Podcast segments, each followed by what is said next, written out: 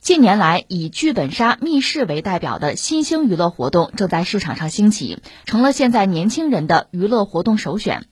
今年三月一号，密室剧本杀内容管理暂行规定将在上海正式实行。上海也是全国首个正式将密室剧本杀纳入管理的城市。那么，目前上海的剧本杀市场情况怎么样呢？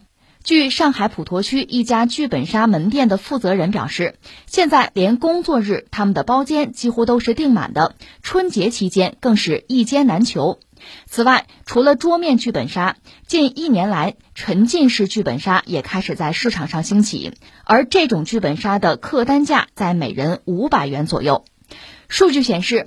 二零二零年，中国剧本杀市场规模已经达到了一百一十七点四亿元。预计到二零二二年，中国剧本杀行业市场规模将会增至二百三十八点九亿元。迅猛发展的新兴市场在带来消费的同时，也出现了不少问题，比如开店门槛低、对剧本内容和参与年龄没有限制等。这次上海出台的密室剧本杀内容管理暂行规定，要求经营单位严格自审剧本的内容、设置的场景、提供的服装和道具等，并对剧本内容进行备案，对不适宜未成年人参与的产品设置提示，并不得允许未成年人进入。哎，我们今天聊到这个密室啊，聊到剧本杀了，我知道这属于年轻朋友的。一种一种游戏啊，一种娱乐的方式吧。像我这样的人，中老年朋友哈，其实我没有真正的体验过，但是我身边有朋友啊，呃，包括家人玩，所以我也关注他。今天你看，我们是从哪个角度讲？它可能是一个巨大的市场啊，几百亿空间。所以最近也有些朋友在跟我念叨，哎，搞这么一个项目是不是比较好啊？等等等等哈。还有人说，哎，做剧本杀这个剧本的创作，是不是意味着一个盈利空间呢？我是觉得这些想法其实都有道理。无可厚非，甚至它真的有可能让我们开启自己人生一个呃新的方向。那你想，对于很多玩家来讲呢，那就是消费；可是对于很多剧本杀的创作者或者一个产业来讲，那就可能是事业呀，可能是谋生的手段，甚至盈利的一个方式了。所以今天我们拿点时间也聊聊这个剧本杀啊。我这算是跟着起个哄啊，附庸风雅。呃，那你说怎么聊它呢？我是这样想，其实我们很难有能力，就是我一眼看穿。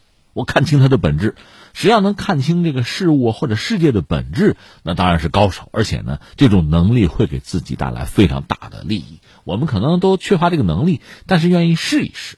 我这么理解这个事儿啊。其实这个世界上有很多事情，说到根儿上是什么呢？它是社交。那你想，剧本杀这个东西对消费者来讲，可能它算是一种娱乐休闲的方式吧。这个方式总的来说，我可以把它分成两类。一类是什么呢？就自己玩，自己嗨。比如说，我买一张唱片，我喜欢古典音乐，我自己家里听。我甚至买一对非常好的音箱，你们谁也别打扰我啊！我电话也不要接，我就安静一会儿，我听一会儿。这个思路很有意思。你比如说，呃，电影院线。是，呃，看电影意味着很多人一起看，但是大家彼此之间是陌生的。我也不想认识你，你千万不要打扰我，你让我自己沉浸在这个电影之中，我该哭哭，该笑笑。如果有人大声喧哗，我还不高兴呢，我生气呢。就你不要打扰我，就看电影本身是一个很私密的事情嘛，我家人都不愿意叫。这是一类啊，还有一类呢，就是就社交嘛，呃，可能往往是熟人之间可以玩。你比如说像 KTV。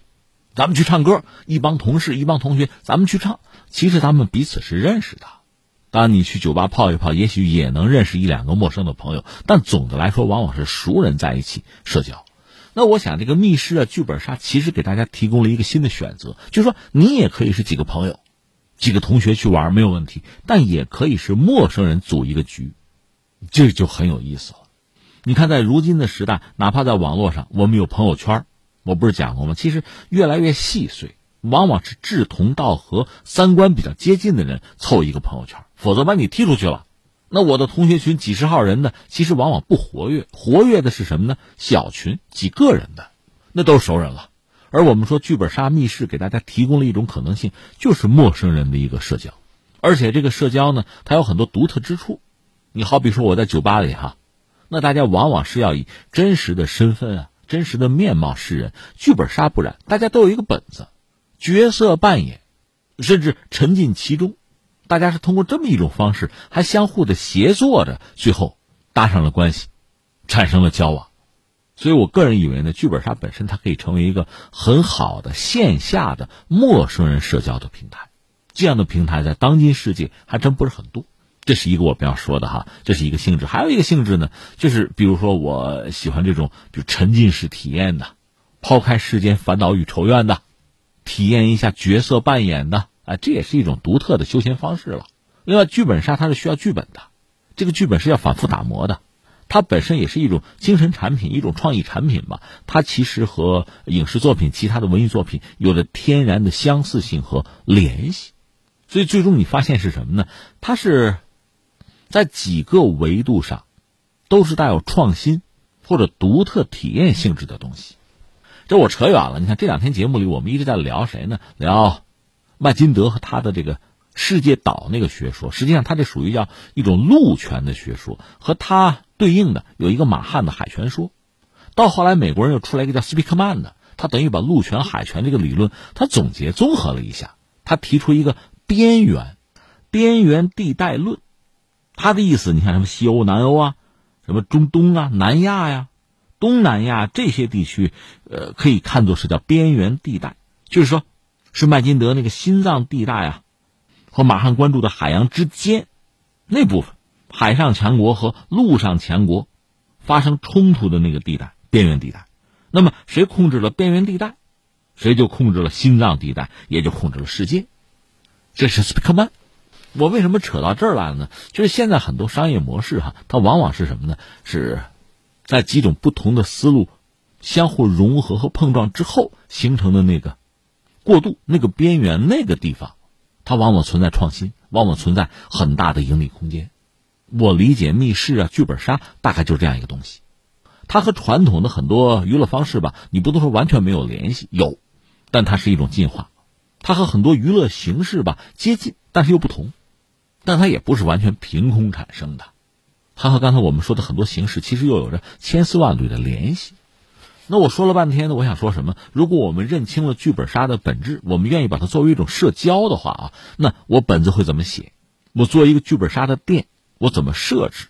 因为我是让陌生人社交嘛，我给他们提供什么样的体验，让他们愿意来，愿意常来，这就是一个思路。那如果说我就是愿意让他做沉浸式体验，那在技术上你想办法突破，什么 AR、VR 你都给他用上，啊，就这么一个玩法。你怎么认清它？你怎么定义它的本质，你就怎么去做它就是了。